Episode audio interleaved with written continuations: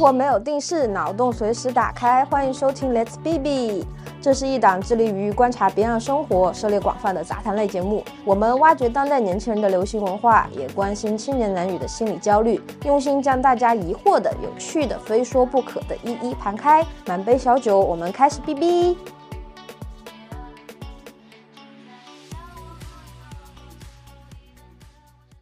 大家好，我是 B B。大家好，我是九九。今天我们要跟大家来聊一下关于前段时间闹得沸沸扬扬的，可以说是让女性同胞非常深恶痛绝的一个事情，也就是来自于狗头萝莉这个大 IP 的被刺。我觉得其实跟狗头萝莉能相提并论的，其实还有一个人。你猜我要说的是谁？我知道你想说卡琳娜，因为他们两个从本质上来说，都是对于他们女性粉丝的一种呃背叛，或者说被刺也好。像这种，我觉得他们两个都是，也是受男权制度的一个受害者吧。关于这个被刺的背后逻辑，我还挺想探讨一下的。今天的主旨就是来自狗头萝莉和卡琳娜的被刺，到底是他们原生家庭的阴霾，还是说是被父权社会的驯化？我们先说狗头萝莉吧，先给她的。事情进行一个完整的复盘，我觉得光说狗头萝莉前段时间上热搜的那个事情，一件事情还不够，因为我觉得大家对于狗头萝莉了解，基本上都是从她呃开始摊煎饼之后获得了一个非常巨大的流量，在此之前她也很火，但是说并没有像她摊煎饼之后那么火出圈，在这件事情之后给她带来了巨大的流量，同时呢，呃又因为前段时间上热搜的事件，然后引起大家的一些讨论，所以我觉得我们可以先把那个时间线来梳理一下，因为她之前就是。基本上是小范围的嘛，属于是二次元那边。对，呃，先来给大家梳理一下，从狗头萝莉一开始到她如何成为现在的狗头萝莉的一个时间线的复盘。第一个是原生家庭非常的窒息，她自曝的是被生父侵犯了，但是她的生母却是视而不见，沉默嘛，沉默本身就是一种帮凶。在她的自述下，本身是一个多孩家庭的一个成长环境，然后应该也对她的这个成长的人格造成一个非常大的影响。第二个呢，就是说她大学时期跟交往的男朋友，因为她男朋友太叫怎么讲，过于控制欲，在她没有办法满足男朋友的控制欲的情况下呢，被曝光了他们两个之间的性爱视频。第三个就是她出社会之后，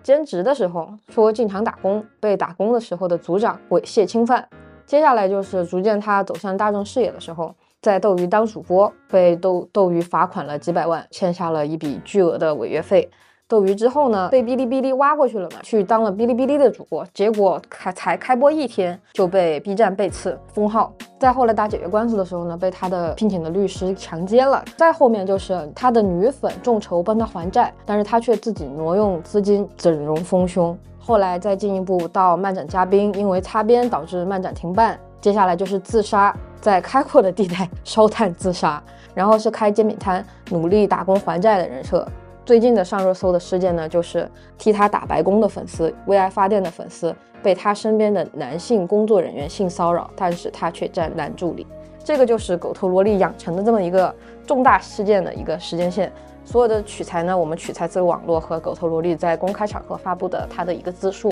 其实我觉得他从第一个啊原生家庭被生父侵犯这个，我觉得就挺窒息的，已经可以说是东亚家庭的地狱开局，地狱中的地狱开局这种感觉。而且他生母还视而不见，嗯，怎么说？嗯，母亲视而不见的这个行为，可能在对于不管说是亚洲家庭还好，或者说是全世界家庭来说，它其实是一个更为普遍的事情。因为怎么讲呢？就是被生父侵犯，可能在东亚的这个理念里面，像是那种家丑不可外扬，是对，所以母亲在这个环节会更愿意去保护家庭的名誉以及她丈夫的名誉，而不是说呃女儿的观感。我觉得甚至可能是她自己的名誉，因为对对。从某种程度上来讲，就是男权规训下的话，如果你自己的老公去侵犯你自己的女儿。可能他们的价值观里会觉得，是不是我人老珠黄了，我没有性的吸引力了？或者在外界的话，他们会觉得外界会给他这么一个评价。对，而且这件事的本质，我觉得可以跟很多女性对于第三者入侵自己情感的一个态度来联动。就是通常在遇到所谓的第三者介入的时候，大多数的女性会把这个错误归咎于小三的出现，而不是说归咎于她的男朋友，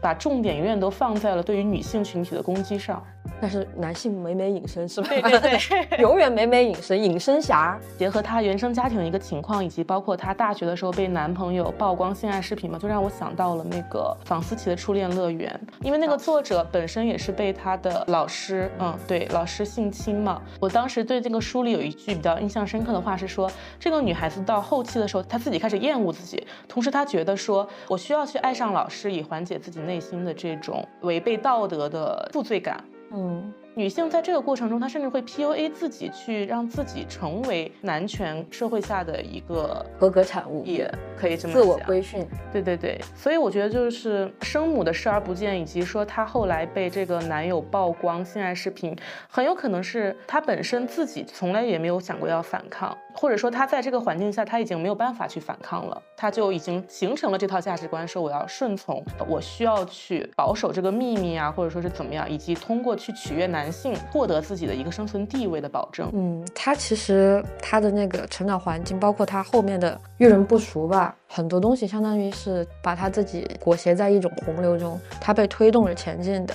我们看后面的，比如说当斗鱼的主播被罚几百万，到封号，到他解约被他的律师强奸，然后再到后来，比如说挪用公款。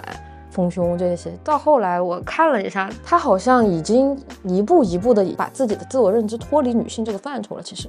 嗯，怎么讲？我觉得他经历是有点像那种把自己的衣服一件一件脱下，这个过程其实是相对来讲是容易的，因为把衣服一件件穿上是更难的。而他在后来的话，他是没有这种想要去穿上、想要去反抗的意识的，他选择了脱下，并且顺从于脱下这种感觉然。后成为了脱下。对，成为了脱下，然后以及成为了今天我们所对他的很多争议的来源，可能也都是由于他的这个自己的认知。我觉得他讨好型人格肯定是有的，因为像他一开始开局嘛，对吧？对开局他这种家庭环境下，好像他还是多孩家庭。多孩家庭的话，他只有去讨好、去满足强者的需求，才能来获得关注。就也就是他的这个爸。对，嗯，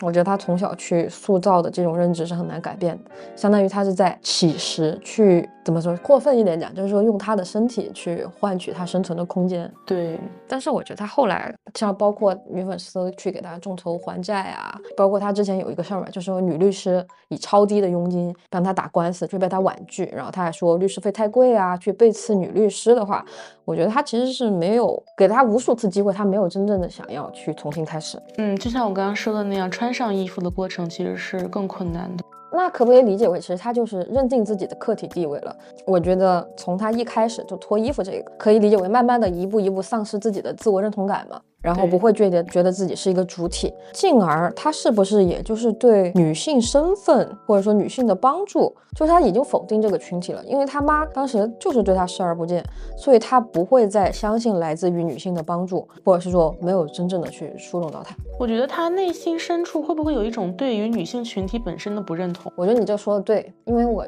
他一开始的时候，他就是已经被已经规划成了一个我就是弱者，女性在这个社会是没有发声地位的，哪怕就是说有很多杰出的女性，大家正在进一步的看到女性的发声，姐妹们都站起来，或者是怎么样的去争取自己的地位，她始终是没有吃到过女性的红利，她吃到的只有出卖身体的红利。对，就是她之前比较有名的，就还是当网黄嘛，我们可以说，对，她是网黄，导致就是粉丝的善意对她来说只是她自己奔向自我物化的一个阶梯。因为我发现一个非常有趣的事情，就是说，不管是他斗鱼出事儿也好，包括被律师强奸这个事儿也好，你知道被律师强奸这个事儿有个什么滑点吗？被律师强奸这个事儿，他从来没有报过警，说明他本身其实已经对这种行为，他觉得司空见惯了，对无所逼跪。啊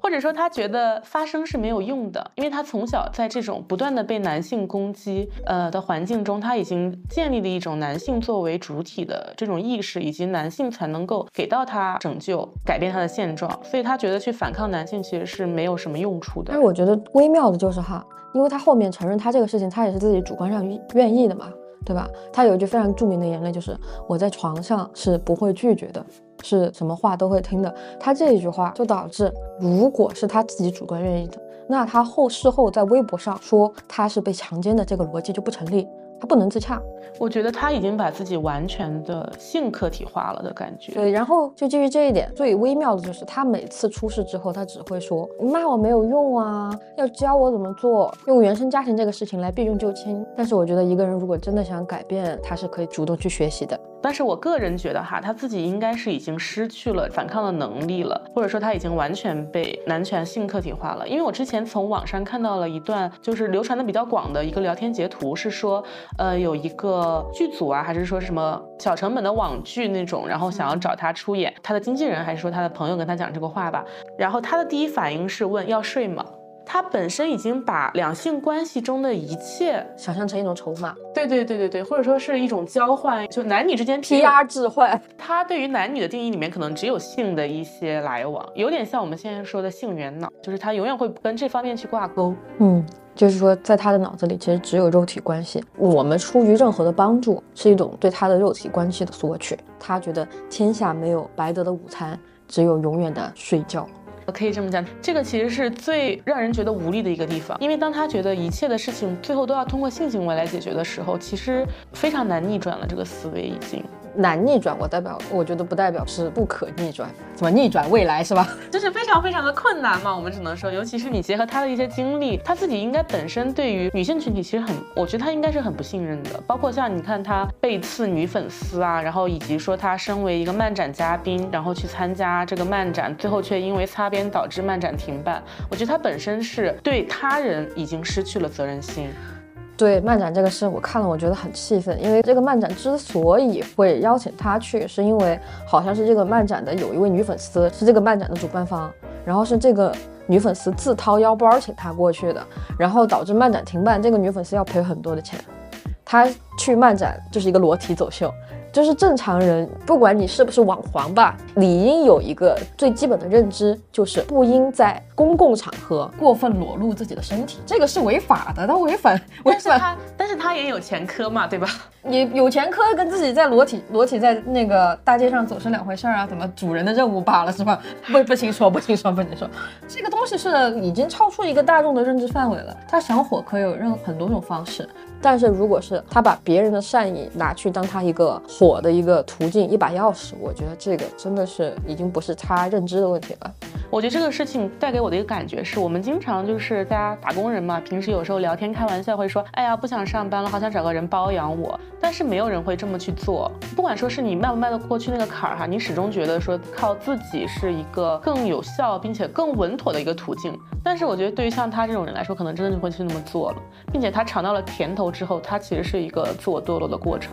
他已经习惯了靠这种方式获取这个收入的时候，他也没有办法再去参与正常的工作了。像漫展的这个呃感觉，当众擦边的这个行为，其实是有一点在他的舒适区了，为首熟耳，无他，为首熟耳。但是我觉得你刚刚说的那句话，为什么我们普通人哈不能像那样，就是只只是嘴上说说而已？其实他的逻辑，我觉得是应该是你打工是把你的自尊出卖给老板。但是你如果被包养，就是把你的自尊出出卖给金主，金主包养他做的事情已经超越了老板要对你做的事情。虽然他的福利肯定比打工要好，但也不一定哈。就是很明显，这个自尊的出卖程度是不同的嘛，因为他是像是我出卖了我百分之十的尊严，在你让我十二点改文件的时候，可以回复你一句好的，但他出卖的可能是百分之九十的尊严，在你要求我做其他事情的时候，我也可以说好的。他卖煎饼这个事情哈，看似是很很积极向上，哎，我这是浴火重生，我就是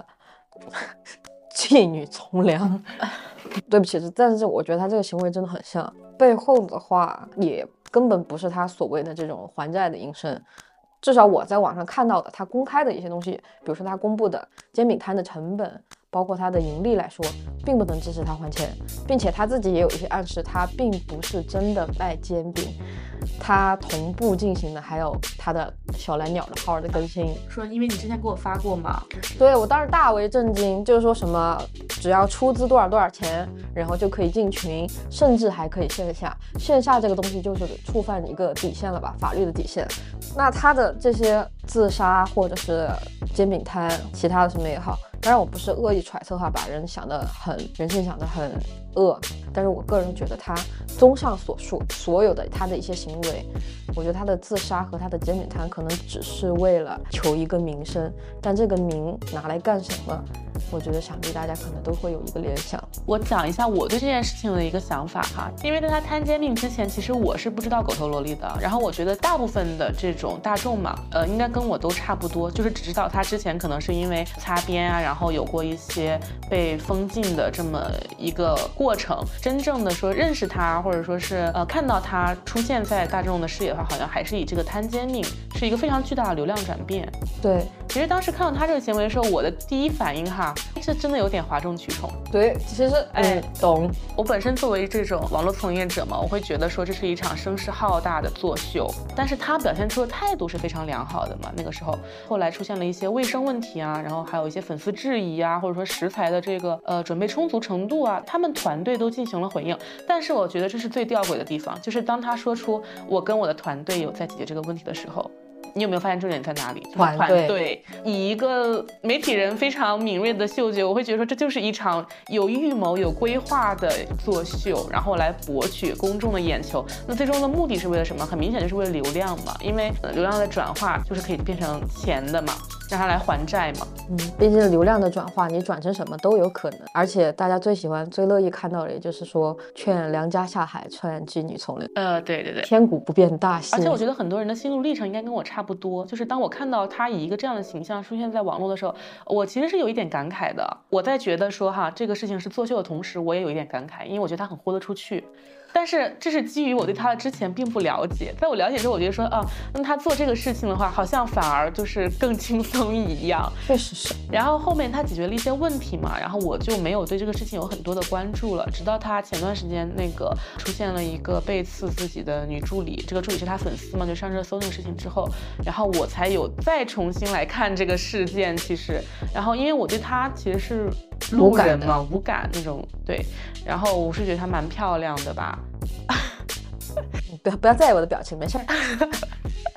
就是在这个事情发生之后，又去想他的整个经历，然后我其实也是有一些不同的看法。嗯，最后再讲这个，因为我觉得我有点阴谋论，有点害怕得罪他的粉丝。无所谓啊，我觉得他，你现在就讲嘛，对吧？因为我觉得他因为这些事情，他的本本质上他的粉丝无非分两种，一个就是福利机的受众，对吧？他一开始他的网络营生，他饭碗就是做福利机。那么就是有一群喜欢看福利视频的男性粉丝，男性群体为主。第二个就是被他的这种抛弃过去向人而生的一些女粉丝所感动的，或者说纯粹就是颜粉。因为这个性骚扰事件，他其实已经洗掉不少粉丝了，所以其实他的粉丝群体的话，我觉得无所谓。毕竟我是个人观点，对吧？个人观点的话，你们要冲的话，我就删评论。哎，但是我觉得他的团队是蛮聪明的，其实。他一定有策划很久，然后选择了这么一个形式。而且我有一个非常不认同的地方哈，我觉得从狗头萝莉摊煎饼这件事情出现了之后，社会对于女性群体的一个评价并没有产生很良好。肯定啊，因为它反而给女性附加了另外的一种负担，就是说之前我们对女性的要求哈，我讲的这个是一个大环境对于女性的要求哈。就是要求你要一世一家，但是呢，由于现在就像独立女性的这个口号也是喊得越来越响嘛，大家反而在这个基础上又要求你要会赚钱养家，然后又要貌美如花，这种感觉就是给我们增加了很多负担的。但是你从另外一个角度看的话，它的整场狗头萝莉美女煎饼摊这个事情。本身这个 idea 它也是非常难拧的，尤其是她穿的那些衣服，你也有看到，这是不像是一个正常摊煎饼的服装啊。我们不反对身材好的女性去摊煎饼，也不说刻板印象吧，谁说摊煎饼不能美美的呢？对吧？但是重点，咱们是不是应该在卖煎饼，而不是穿的美？我甚至觉得他可以去卖衣服了，顺便开个直播，对吧？对 对，他其实可以带服装的直播了。但是他那个身材我就不太好带，就是他那个身材比例其实还蛮夸张的。对吧？并经过一些二次的改造，没有说改造不好的意思，大家都有追求美的权利。而且你知道我是从什么时候觉得，就是说他的团队一定有在精心策划这件事情吗？嗯，是因为他们当时他火的时候好像是夏天吧？对。然后有段时间他不就是穿的很清凉嘛那种，然后就遭到了大家的一些呃声讨质疑。对对对。然后他在第二天好像他是去了哪个城市我忘记，然后就是温度蛮高的，好像有三十五六度，然后他把自己裹成像粽子一样，然后就是呃在那里摊煎饼，然后还第二天好像还说什么团队有人中暑啊，还说是自己怎么样，太随机应变了吧？对对对，我觉得这是完全就是一个投其所好。对对，而且有点像是那种好，那既然你要求我这么做，那我就这么做了。出了问题的话，那你就要负责。就他有把这个责任推卸给大众，有有有有没有这种感觉？所以我从这个节点之后，我就觉得说他们团队应该是有在精心策划这件事情的。我其实那个时候也就不没有再关注他嘛，因为我不是很想给他贡献流量。但是我没有想到他的就是反转来的这么快。哎，你刚刚说的那个点，我突然想到一个，就是他整个事情全部串起来，他可以用四个字作为他整整个任何出了任何事儿。他都可以用这四个字去应对，就是以退为进啊。对，那而且他现在最常说的就是我不会嘛，大家要教我，我并不懂那么多。就是他永远把自己摆在一个弱势的受害者的位置来博取大家的同情。让我让我想起，会不会很刻薄、很命？之前不是有一个什么人格，就是总以受害人出现，那个什么人格我忘了，肯定不是 NPD。就，但是我感觉他遇到的男生都是 NPD 吧。所以其实他所有所有的这些事件的内核，其实可以归纳为。利还是利用粉丝的善意和舆论去完成自己对自己身体的营销和精致化的包装，因为他反复的强调过求名不图利，但是这个利的类型的话，应该只是我们大众看到的，并不是他自己想要的而已。毕竟从事擦边福利机的人群有很多嘛，但是在名这一块，如果他已经火爆全网的话，确实能给他抬高不少的身价。我觉得这本身是一个悖论。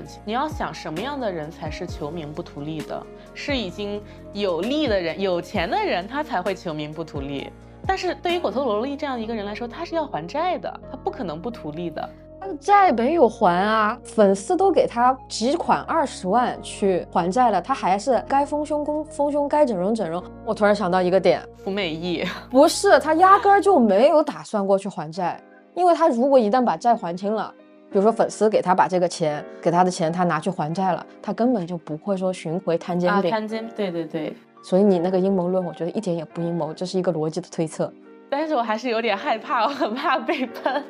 不要害怕，不要害怕。之前的时候，我们也有讨论过这个事情嘛。然后我当时其实也很明确的表示了我自己的看法，就是，呃，我觉得狗头萝莉她其实是很聪明的，或者说她的团队应该是很聪明。她的团队好像她的智能都是男性，对，因为他们完全就是一个南宁的视角，但然后同时去吃女粉的这么一个流量。我记得当时我们聊天的时候，我我还说，我觉得他这个就是一场彻头彻尾的商业化行为。对，每一个环节都是精准的踩在了这个营销的策划方案上面。然后来做一场商业化的这种推广，比如说像漫展露点哈，嗯，哪个正常 coser，或者说，因为他不不，我的意思就是从他卖煎饼开始这一步，就是一个彻头彻尾的一个商业化的呃流程。但是我觉得，你觉得更早就开始了？对，因为像他最简单就是帮他那个挖角之后被封号这个事情，因为他被封号是因为他在 B 站第一天去直播的时候，他好像就漏点了。嗯，漏点了，你说这个不被封怎么可能呢？对不对？你这个已经触犯了网络安全管理办法，搞不好人家 B 站也是要被连坐的。所以这个事情，我觉得他被封，用他的角度来讲是被 B 站背刺，这个事儿他就不占道理。因为之前都跟斗鱼的事情在一起嘛，B 站本身也是一个很有流量的新兴的这么一个年轻人的平台，一个老金主爸爸跟一个新金主爸爸，对吧？他相当于是他把又把矛盾转移了，就自己他现在就跟男男人一样，他自己美美隐身，有没有？就是我懂你的意思，他之前的行为当然也是在为了获取流量，但是我觉得更准确的一个说法是博出位。呃，博出位是有，对，说因为当时他可能是他自己，但是现在他是有一个团队。对对对，我的意思就是说，从他摊煎饼这个事情是一个很明显的有团队规划的、有预谋的这么一场。非逻辑链很完整的一个营销的，就他之前的这种营销是属于我怎么讲是很负面的，而且他是那种像无头苍蝇一样，就是选了一个最为大众所不耻的一个方式去获取流量。但他现在是在比较聪明、聪明的方式而为啊，去偷这个流量的感觉。嗯，那我可以理解为他一开始的时候可能是粉丝自发的，就是因为有那种伪粉嘛，就是无脑粉的那种，就是会自发的帮他去出一些主意，比如说他说他要自杀，然后结果他才开阔的地段 烧炭自杀。之前我也听别的就是播客主播有聊过这个事情，我不懂是烧炭还是在烧香，真的我就我就笑了，而且他被他他发现他的地方是在一个废弃的工厂的楼梯转角，有个板子盖住他，然后他朋友很精准的就把那个板子掀开了，他给他身上带了什么 Air Tag，就是就是看起来就像是一场很粗糙的刻意的，有点像网剧网剧那种感觉。我觉得他应该从自杀事件之后，他应该意识到了。他需要一个团队，对他需要完整的规划，他需要真正的智囊给他搞的这这场营销就是煎饼摊。对啊，我我也是这么认为的嘛。所以其实他从父权的受害者到父权的拥护者，我觉得造成的根本原因是父权是解决了他最大的一个需要的，一个是足够的关注度，对吧？他童年的生活的环境是没有办法去给到足够的关注的，多孩家庭嘛，嗯，所以养成了他喜欢讨好谄媚、获得关注和生存的这么一个本能的反应。出社会之后呢，周遭的男性对他的态度就更加深刻的加深了他物化自己，然后自己的身体可以。去换取物质的这么一个概念，嗯，毕竟他的快钱也不说快钱，就是说美貌能换取资源这个事情应该是大家公认的。虽然说它不一定符合正确的价值观，但是它确实捷径。对，无形中是大家其实都是有这个概念的。你可以不认同，但是你不能否认它的存在。他应该是感受最深的那个人，哪怕是他的外貌也好，他的身材也好，都是属于是他获取资源的一个，就像你你刚才说的那样，是捷径，嗯，会让别人觉得容易很多，大家就不会去。太多的去关注于他这个人到底是怎么样的一个人，他是什么性格，他的理想，他的追求是什么，他的内涵是什么？基于这么一个情况，再加上他童年嘛，女性的这么一个群体对他的正确引导和关注的缺失，也使得就目前我们的女性同胞的关注只会被他认为是向男性群体里抬高自我价码的这种一套工具。因为漫展那个事情，就那个他的粉丝去给他搞一个漫展事情，这个已经让他尝到甜头了，而且得到了物质的满足和精神的关注，他肯定会理所当然的认为这是父权所带来的一个好处。而且我觉得现在互联网的舆论范围还是很大的嘛，就是大家非常喜欢讨论自由。其实我看到很多人对于狗头萝莉都说啊，那人家有穿衣自由啊，然后人家有这样或者那样的自由啊，他有说话自由啊什么的。大家也都知道，前段时间 Lisa 去了疯马秀嘛，然后这个事情在网络上也是一波。激起千层浪的那种感觉，然后我有一个蛮喜欢的博主，我有听到他的发表自己的一些观点，我觉得有一点我很认同哈，他说我们现在所讨论的这个自由，你不只是有向上的自由，你也有向下的自由嘛。但是我们在今天的这个舆论环境里面，其实可以不用那么多去考虑这个所谓的向下的自由，就是为什么呢？你像像狗头萝莉这种人哈，他去做这些擦边的事情，或者说他是去讨好男性，对他来说是自由，他当然也可以这么选择，但是没有必要，因为他的粉。丝非常多嘛，而且很多都是那种可以这么讲吗？心智不太成熟的这种年轻的小女孩儿。嗯啊，什么叫向下的自由呢？是在这个大环境里面，认为你做这件事情是很容易的。就好比说擦边，就是脱衣服嘛，我们说，对吧？脱脱掉衣服是容易的，也就是说这个向下的自由是容易的。而向上的自由是什么？是你提高自己，你去树立一个女性榜样。他当然也可以说选择一些更符合现在价值观的一些更正向的方式，比如说。假设直播带货哈，我们就假设这种，但是在向上的自由跟向下的自由里面，他选择了向下的自由，并且粉丝还要去鼓吹说他有自己的自由，我觉得这个是没有意义的，因为向下的自由是不需要他争取的，但是向上的自由才是我们说他有自由的这么一个评判标准。我觉得真正的自由哈，是大家都去做的这个事儿，嗯，你去选择去向下这个事儿，那这个就不存在，嗯，咱们就说疯马秀这个事儿。如果是男性群体也会去做的事情，然后你选择去做，我觉得那个叫自由，就是呃，它不应该套定套在某个群特殊特定的群体上。你现在我们大众认知的只有脱衣舞娘，对吧？脱衣舞男，魔力麦克他都没有脱完，那怎么能叫脱衣舞男？对不对？他这个不叫穿衣自由，穿衣自由是选择可以不怎么穿。不去按社会规定的审美来穿。所谓的这个穿衣自由，我觉得它更应该是说是展示美、展示风格的一种自由，而不是说你露点，你这对吧？你在某些道德层面上，或者说是这个视觉层面上，你有点就是侵犯到他人的道德，然后以及拉低了自己的道德，那这就不叫一种自由，这是一种烦恼，而且是对他人造成了烦恼。就是自由这个东西是应该不受规训，可以称之为自由。然后，但是他还是在规训之下有一些这种可以做的事情。甚至打破底线，我觉得这是就是很不可取的，而且根本没有什么鼓吹的必要吧。我觉得狗头他还有一个点就是说，我觉得他应该是有想过真正的去换个活法，但是因为他的粉丝群体，包括他的网络上的声音也好，因为我个人的感觉，他应该是没有什么真心朋友的，就包括我们对他的分析嘛，没有什么女性朋友。而且大部分的男性是冲着他的外在来的，那么他肯定收到的真心的，同样作为女性同胞，呃，我们现在认为的第二性给他的一些真实真情实感的建议也好，怎么样，他会很少，他会有一种不信任感。一是不信任感，二是就是说他评论区的这些一边倒的都是男性的一些发言，你知道男性的发言很恶臭，你知道吗？啊，我懂我懂，所以他的自我认同感就会更加的降低，然后就只是一具。肉体就没有了，所以肉体就是他最后的加码，因为他的思想已经固定了，已经被评论区也好，或者他平平时接触的那帮人也好，已经带偏了。他生活中百分之八十到九十可能都是这种人。同时，女性群体的我们这个百分之十，哪怕我们再希望他好，长期的浇灌，就是他已经病入膏肓了。嗯，哪怕给他一个强心药、速效救心丸。可能也是只是让他回光返照，回光返照之后，他可能反而会更加认定我就是性的客体，我就是只有一具肉体，我的肉体就是我的资德。狗头萝莉讨论到这儿呢，就刚刚我们一开始也说了关于卡琳娜，对吧？卡琳娜前段时间也是有被刺粉丝的事情，也是闹得沸沸扬扬啊。对，嗯，最近的一个事情呢，就是说他和仲尼，主要是仲尼，仲尼他在他的号上发布的。双双退网，对，仲尼用他的号发布，可能是想挣投币吧，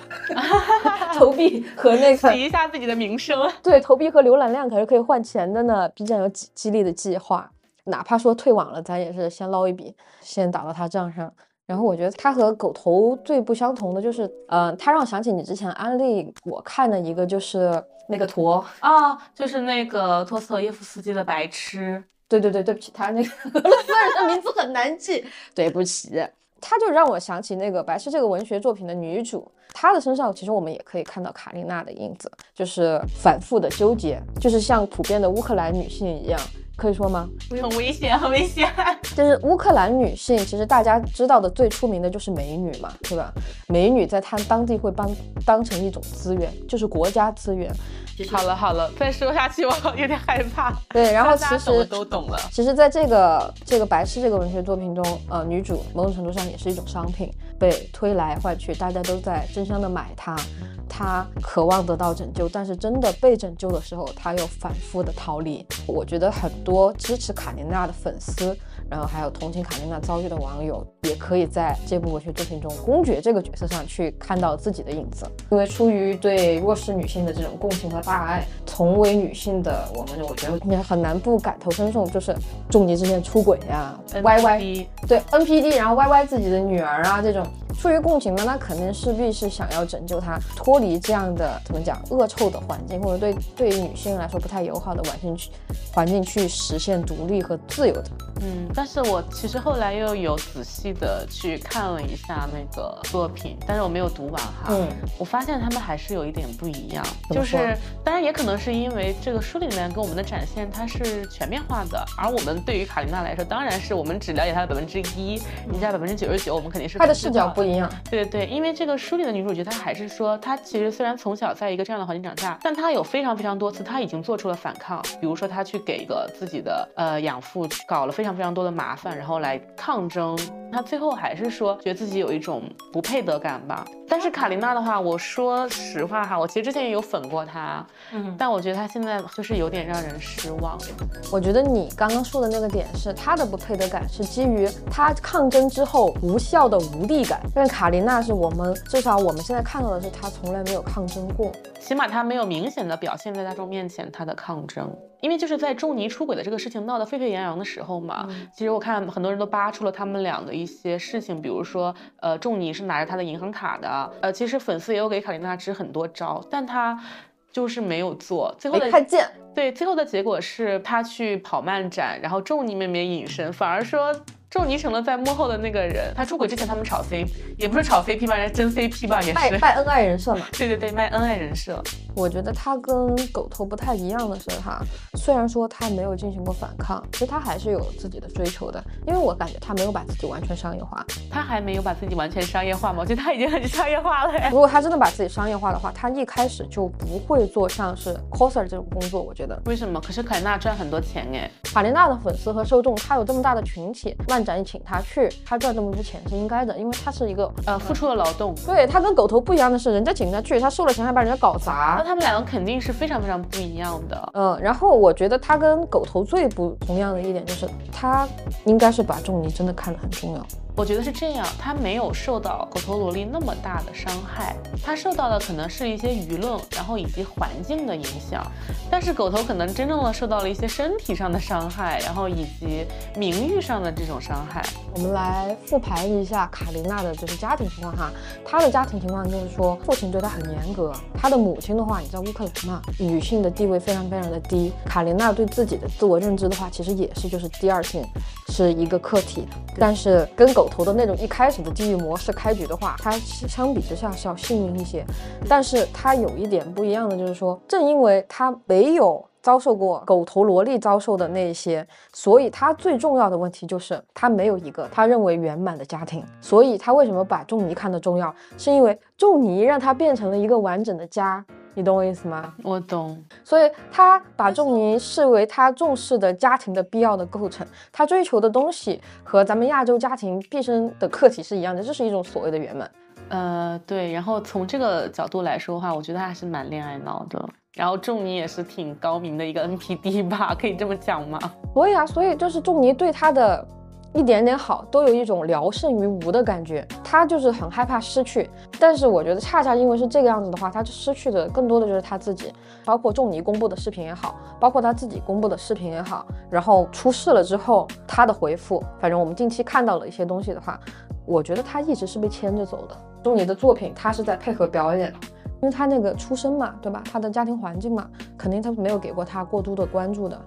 而且他的成长的国度也是。就是会让他自己成为一个习惯性压抑自己想法，并且一味的迎迎合他人需求的这么一个惯性吧。所以他渴望家庭，然后渴望一种爱的连接呀，包括他现在主要的经济来源嘛，漫展的 coser。对吧？他一开始也是只是说这是一种爱好，是因为粉丝们给了他很多的情感的链接，很多的爱，他才要继续这样的一个职业。某种程度上，我就其实可以理解，只要某一个群体或者个人给了他家的感觉，那他就会不想失去，不想失去他就去会讨好。粉丝跟他的链接肯定不能像仲尼那样的稳固，网络的舆论啊、风评啊这些瞬息万变，但是仲尼至少他认为会一直在他身边。但是你知道我听到现在的一个感受是什么吗？恋爱脑？No No No，我觉得说女性意识的崛起以及像我们女性群体，呃，夺取应该有的这个权利的路，真的是非常非常困难。可以从他们两个的经历中看到，其实你把任何一个女生扔到这个环境里去的话，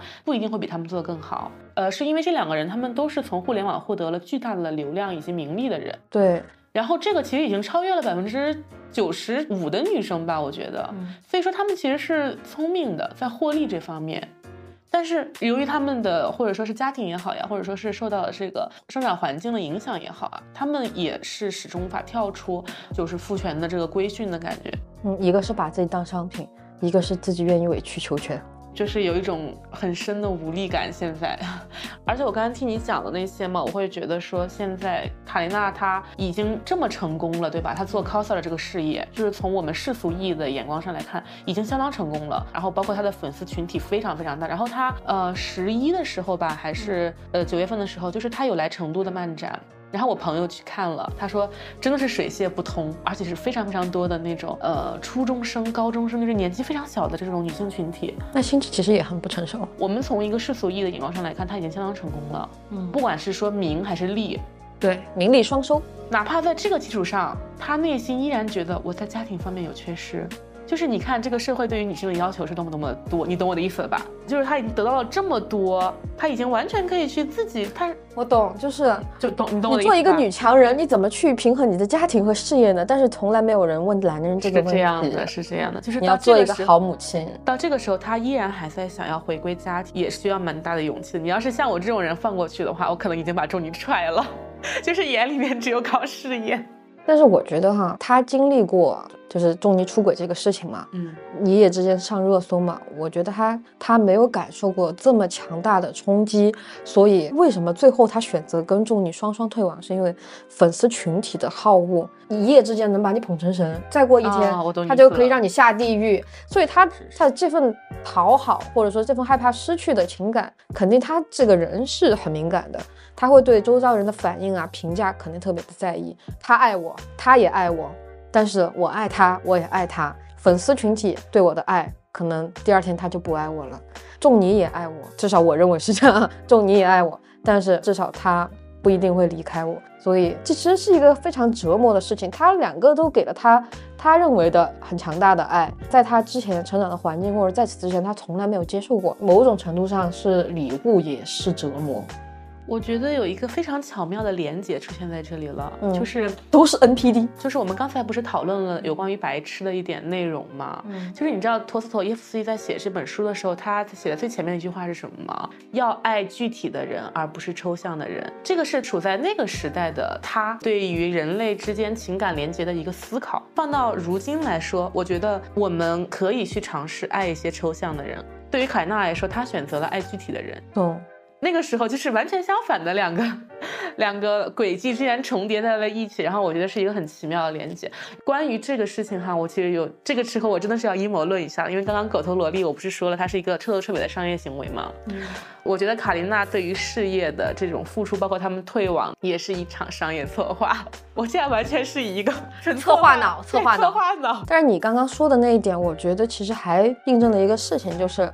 广大的网友和粉丝群体其实爱的是一个抽象的人。对，卡琳娜是不是营销的话，我们看这三年她会不会付出再说。我说一个我自己的观点，首先我觉得仲尼他是一个很聪明的人，这个大家应该不会否认吧？他超聪明，好吗？第一哈，他会玩互联网，他会拿捏流量，而且他会利用流量，这个其实是两个概念。仲尼他其实是一个非常聪明的人，不管是对于情感还是对于网络，我觉得大家可能都忽视了这一点，就是他作为一个能够从 B 站那么早期就已经红了的 UP 主来说，但是但是某种程度上，我觉得也是时势造英雄了。因为 B 站刚开始火的时候，那个时候其实大家要当网红很容易，只要你稍微有一些想法，环境没有那么卷。但是仲尼的流量可是一直积累到延续到他出轨事件的发生之前，这个时间是非常漫长的。在这个过程中，其实 B 站死掉了很多 UP 主。当然了，中间有靠老婆嘛。那你不管怎么样，人家会吵嘛。所以是，这是我说的，为什么他会利用流量，他也会博取流量。所以说，我觉得凯娜去做 coser 这件事情，我个人认为又来了哈。我个人认为，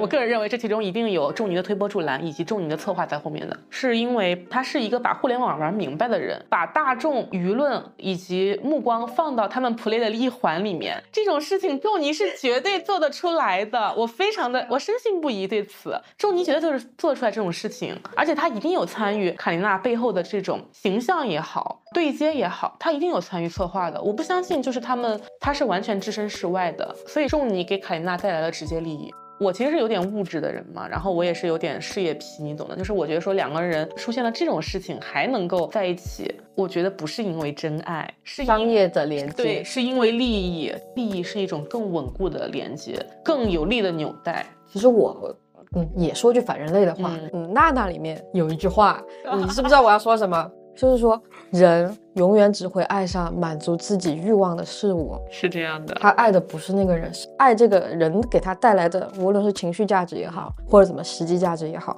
他爱的是那个价值。所以卡琳娜的话，可能是因为仲尼他真的满足了他对家庭的幻想，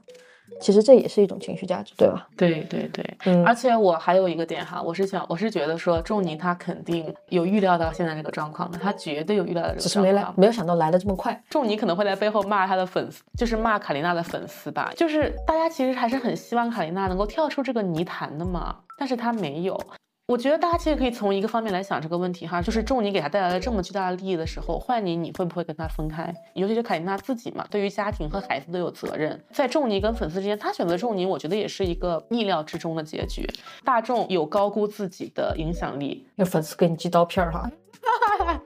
救命！我给大家举一个最就是最直接的例子吧，你去劝你那个恋爱脑的闺蜜跟她的合同男朋友分手，你都劝不动。你去劝人家凯琳娜跟仲尼分开，你觉得凯琳娜会听吗？尤其是仲尼给她带来了直接利益，就这样，就是仲尼这个男人从情感跟利益两方面都满足了她。呃，我我不说满足到顶吧，但是满足了百分之八十也是有的吧至。少是他想要的。对，那你在这个情况下，你去劝他，他怎么可能听嘛？嗯，两口子的事儿嘛两口子的事儿嘛，对吧？对吧？你连劝那个恋爱脑闺蜜你都劝不动，你还劝人家，而且人家还是从男方这边得到了几百万的这种加成的感觉，几百万的利益的加成嘛。就只是打个比方哈，反正这个利益肯定是巨大的。他们两个之中最开始火的是仲尼嘛。我说实话，其实早期的时候我也是有看过仲尼一些视频，他做饭的视频，嗯他讲话其实是很有梗的，也很会做这种营销，包括他做饭，然后他以及拍他跟女儿啊，然后或者是跟卡琳娜一些日常，然后都获得了巨大的流量，然后卡琳娜才被大家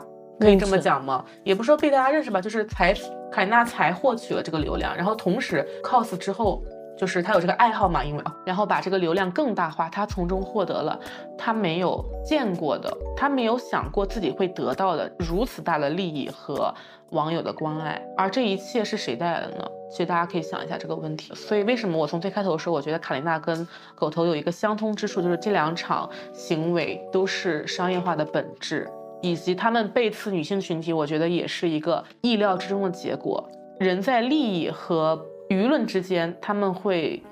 自然而然的导向利益那一方。嗯，这样哈，为了防止你被骂，或者大家误解你的意思，无所谓，我就被骂很多了不。是，然后我总结一下你的刚刚说的话，就是说有一个环环境背景，我们要了解到，就是说，仲尼是一直没有让卡琳娜系统的学过中文的，她的中文的词汇非常少，啊，这个我知就会道的。是谁，就是这种感觉。对他没有办法，就是说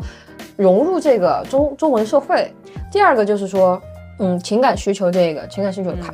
对吧？他确实是肯定是很依赖中尼的，他的成长环境也好，包括他不会中文，那是基本上就等于是他的身边，他的社交圈非常的狭窄，对吧？再包括仲尼控制了他的银行卡这么一个东西，那基于这三点的话，他要拿到钱，他只能靠仲尼。之所以不离开仲尼，他还有一点就是可能会因为会因为他无法融入中文社会而失去很多机会，就是工作的机会。嗯，但是我觉得这个是存疑的。首先，我们先不说卡琳娜的爆火，一定有非常非常多家的 MCN 或者说是相关的这种机构想要去签约他的。哎，有个点我跟你说是什么？很恶心的事情来了，嗯，仲尼有他的护照，我知道这件事情，在他们在仲尼出事的那个时候嘛，有粉丝、呃也有这种路人。路人给他提提供过非常完善的这种全面的方案，但他没有选择。我觉得说卡琳娜在拥有了一个如此大的流量等等，基础的情况下会不会，是因为他不会看中文？粉丝可以用英文给他发，你就是你要相信这些就是大家其实都很完善的去给他弄了一个后路，对，他没有走。而且你要想能说出来这些话的粉丝，他也可以同样的用英语，自己不会讲也可以翻译给他，嗯同样都是可以。就是卡琳娜想要跳脱出这个泥潭，她其实是有很多办法的。并且也有人愿意，就像你你狗头萝莉都有人愿意，对吧？给他众筹，然后女律师愿意帮他打官司。那卡琳娜这样的人肯定也有更多，那我但她没有选择。那我觉得卡琳娜就是只能说是非常的悲哀，她是一个完全被父权洗脑的一个产物。因为我刚刚也说了嘛，就是你把任何一个女生扔到这个环境下去成，因为她没有我们，呃，我们的成长环境以及我们的，因我觉我觉得这这个说不通的是什么哈？不是说难选，而是说人家又不是没有给路给你选，对不对？就你是有选择的，你是有选择的，但是你依旧是选择了更容易的那一条路。把仲尼放在第一位，你不相信就是他自己的不配得感太强了，就是说他不相信除了仲尼之外能有其他的人带给他家庭的温暖，他不相信除了仲尼之外能给其他人做好父亲的角色，他甚至不觉得除了仲尼之外有人能够真心实意的去认可他这个人。刚刚也说了嘛，网络的这个风舆论的风向它是随时在变的，嗯，但是可能仲尼这种 NPD 人格，他会 CPU 你就说只有我是最爱你的，我永远不会离开你，巴拉巴拉巴。我觉得是这样，他不是说不相信没有人能做的比仲尼更好，而是说他们有了一个女儿，所以我觉得对他是一个可以这么讲吗？我觉得他是一个对小家负责，但是对大众不负责的人。我觉得他其实也不需要为大众负责，呃，因为他也是被大众推到前台来的。对对，也可以这么讲，就是他选择对小家负责，这可能就是违背了大众对他的期待的一个点，以至于他们的事情闹得这么沸沸扬扬。但是我想说的是哈，卡琳娜她一定有过很多选择，但她最后选择了仲尼，我觉得很大程度上是除了这个利益跟情感的需求以外，就是家庭的责任感，她应该在这方面始终有一个缺失，并且他们有一个女儿嘛，嗯，你这个其实放到现在很多家庭的语境中都是这样的，为什么父母不离婚？我想因为保持，其实我觉得卡琳娜哈，她跟我们普遍说的为什么父母不离婚不一样。我们刚刚说的那个就是，其实家庭的情感已经破裂的，但是她个人她是认为没有破裂，她没有信心离婚之后。他们的情感不会破裂，因为仲尼是什么人，大家都知道。他其实也知道，他其实肯定知道，只是他选择性的去，我看不见，我爱他，我也爱柔西，我要给他我小时候没有的东西，就跟东亚人一样，一辈子都在跟家庭和解。他想给到他以前从来没有拥过拥有过的东西，这可能也是他不选选择不离开的一个。所以我觉得就是是多方面的原因促成了这一点嘛。所以大众的声讨，我感觉还是大众有太高估自己的地位这种感觉。但当然也是因为每个人个体的发生是不一样的嘛。但是卡琳娜的这个选择其实是在我意料之中的。这个逻辑是可以自洽的哈。对，尤其是你知道我又刚刚说了那么尖锐的语言，刀片预定，我跟你说。但是整整个事情哈，就卡琳娜跟狗头的话，我觉得其实他们的整体区别不大，他们选择的都是自己最想要的东西。嗯，狗头是图利嘛，卡琳娜是想要她自己真正的一个小圆满、小家庭的圆满。嗯，但是我觉得卡琳娜比狗头好的是，她还有家庭和在乎的人，这个是我们嗯看来可能是不怎么样，是垃圾垃圾人，对吧？但是她却视若珍宝的一个后盾。但是狗头在乎的东西呢，就早已经就支离破碎了，就无所，对不起，无所无所谓，无所谓。然后粉丝也不能真正的去走进他的内心，所以他可以不用思考，然后很轻描淡写的去描述最近发生的性骚扰事件，并且继续他的这种巡回演出。所以其实今天聊完他们两个之后，你有什么最直观的感受吗？就是也也可以是跟他们两个无关的，因为我自己是有一个很直观的感受的。你说呢？我是觉得是说女性主义这条路真太难走了。难走是一个，然后我我还有一个，我就觉得就是说，当一个人从默默默默无闻，然后走到大众的视野，嗯你真的很难不被大众的风评所规训。嗯，对，所以你要做出自己真正想要的选择，其实很难的。我们都在讨论女性的自由嘛，对吧？那其实卡琳娜她也有选择去拥抱他那个小家的自由，放弃大家的自由。但是这种自由不是大家认为的，就是女性独立的一环。嗯毕竟总体来说，它确实也是跟我们现在所倡导的女性的要独立、要脱离垃圾人、要正视自己的能力啊，这一些怎么讲主旨相违背。但我觉得，如果他真的按照我们大家去说的那样去做出了我我们大家看想看到的也会有其他的声音来指责他。其实，我想的点不是指责，我觉得这个可能就跟真正的自由是违背的。你可以选择走出家庭，你也可以选择继续在家庭，但是你可以有更好的选择，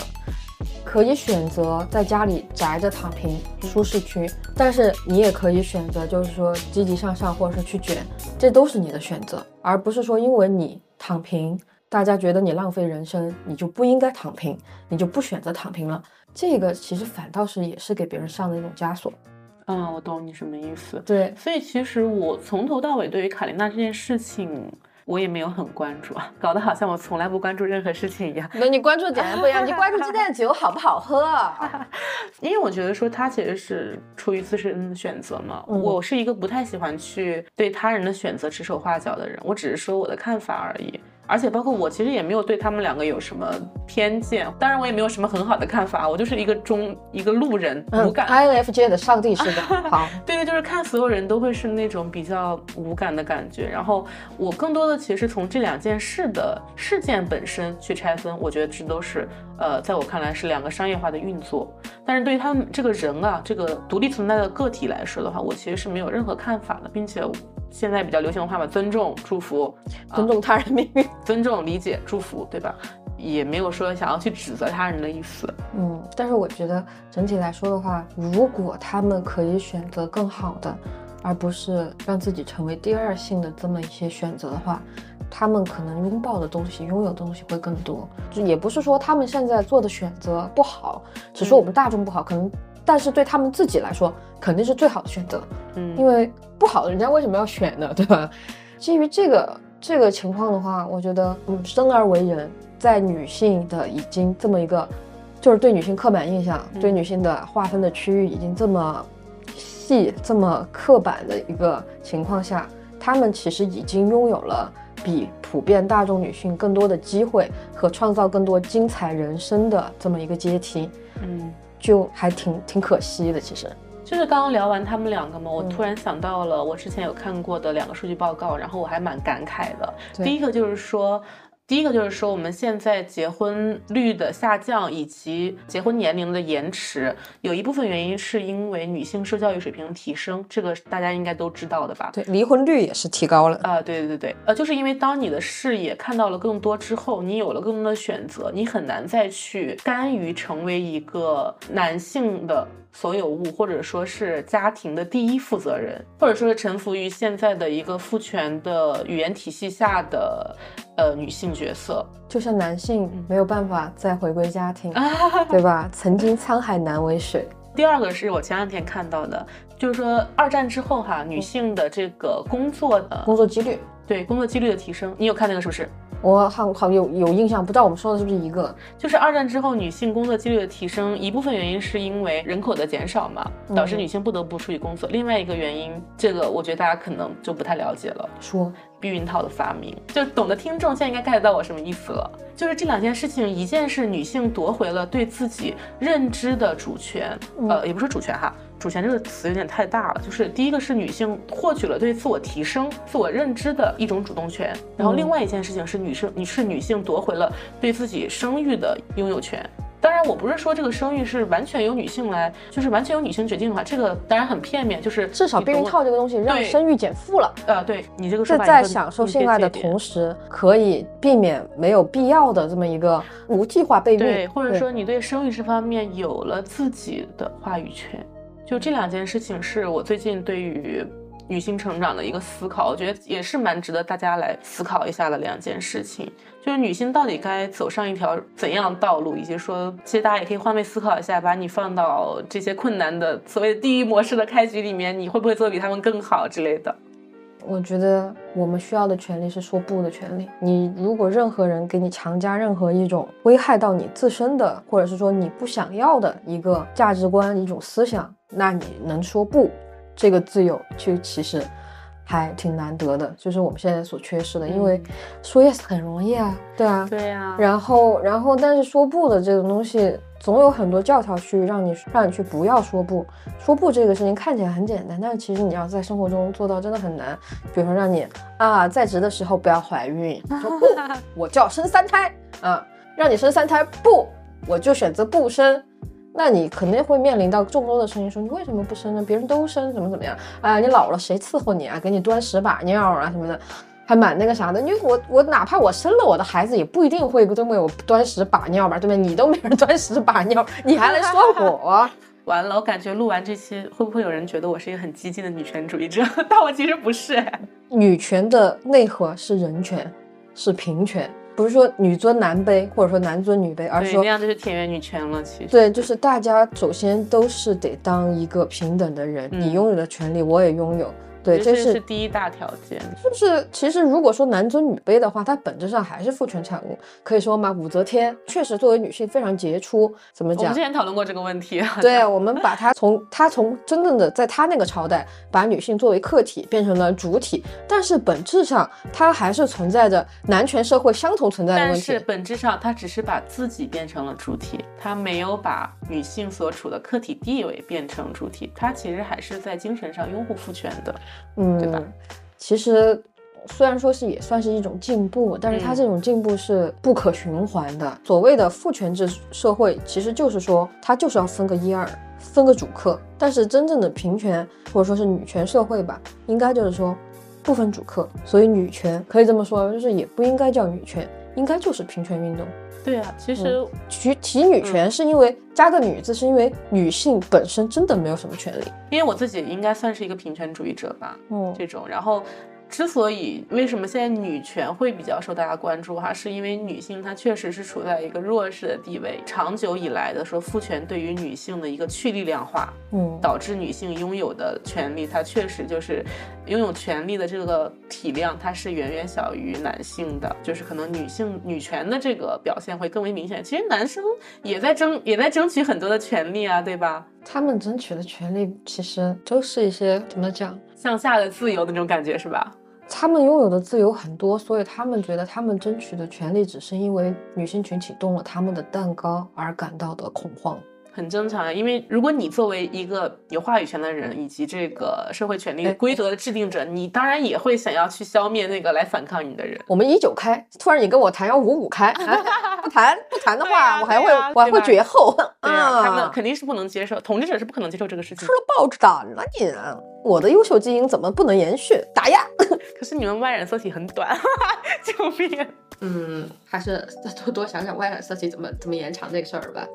那我们今天的讨论差不多就到这里结束啦。然后希望呃我们这一期的内容有对你带来一些帮助和思考，那就最好不过了。然后这边是 B B，这里是九九，好，今天就到这里结束了，大家晚安。